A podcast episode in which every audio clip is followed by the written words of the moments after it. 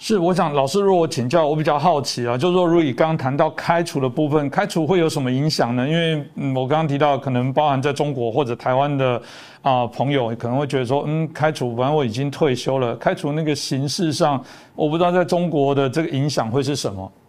二零一六年，我到台湾去参加了海峡两边的大专辩论会，哎，大陆呢有八个大学到台湾去，第二年呢，台湾有八个大学到大陆来。他们有个叫大专辩论会，他们聘我为评委，哎，我去，所以我隔一年我去一次台湾，那次呢就是二零一六年的十月一号，啊，我去台湾当评委的时候，好像是黄埔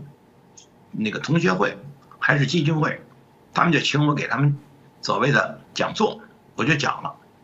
哎，讲完了呢，我就回来了，回来之后呢，有人就告诉我说，那个有个联合报的记者，他在那个十月二号。给你登，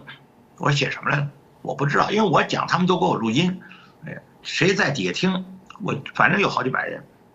所以所以呢，到那个等我那次讲完了回来之后，有人就说了，有一个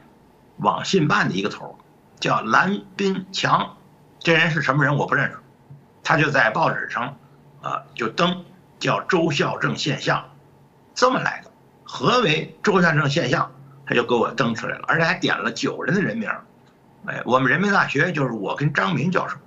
中央党校就是蔡海霞教授和王长江教授，北京大学就是贺伟方教授和张全帆教授，还有中国社会科学院，就是毛一士教授，还有一个张曙光教授，还有一个北北京海淀进师进修学院的一个袁腾飞老师。就点了九人，我才知道哦，还给还拿我命名了，叫周孝正现象。哎，完了他们就说说我们这些人呢都是所谓体制内的，有一定的影响力。他们就说呢，我们是，呃，这个吃着共产党的饭，哎，砸着共产党的锅，这就是一派胡言呢。我从来就没有吃过共产党的饭啊，我不说了吗？我到我到黑龙江种地，一个月三十二元人民币。那完全那是我的劳动所得呀，那我在人民大学教书，我不跟大伙讲了吗？一直到现在，我的退休金一个月是三百二十五元人民币，我什么时候吃过共产党的饭呢？而且后来我这个，呃，这个就讲，所以讲座嘛，讲座就是中国有了市场经济，所以办班儿，就是办学习班儿，办学习班儿他们就请你去讲课，哎，你讲完了课，他们给你讲课费，哎，完了还扣所得税，就这么简单啊。所以我说我什么时候吃过共产党的饭，或者我什么时候吃吃过政府的饭？那我完完全我吃的是自己的饭呢，而且我的是这个贡献绝对大于这个这个收入啊，不是我的收入里当然是我自己的了，所以我有大部分的剩余价值我都贡献给了社会或者是政府。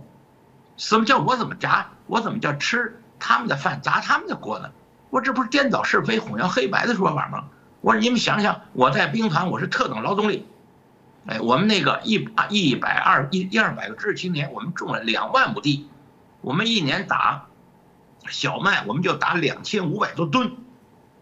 而我们那个生产队，我们就种了大约有一一百亩一百亩到二百亩的所谓的大烟，大烟我们叫中国人民解放军战略物资一百号。对对我们光我们那一二百亩的，我们那大烟，我们的收入就因为我们卖给中央公司了，所以说那时候我这一一二百亩的大烟装一百号，我们的收入就足够我们这连人吃马喂的，剩下那两千多吨的粮食，百分之百都是纯贡献。所以我想了，我怎么我怎么吃？我怎我什么时候吃过你共产党的饭呢？对，而且你共产党包括政府的各级官员，你不都是纳税人给你给你养活的呢？我完全全前是一个纳税人，我怎么就砸他的锅呢？我不一再说吗？我补锅我还补不过来呢，我为什么要砸锅呀？什么叫补锅？改良啊！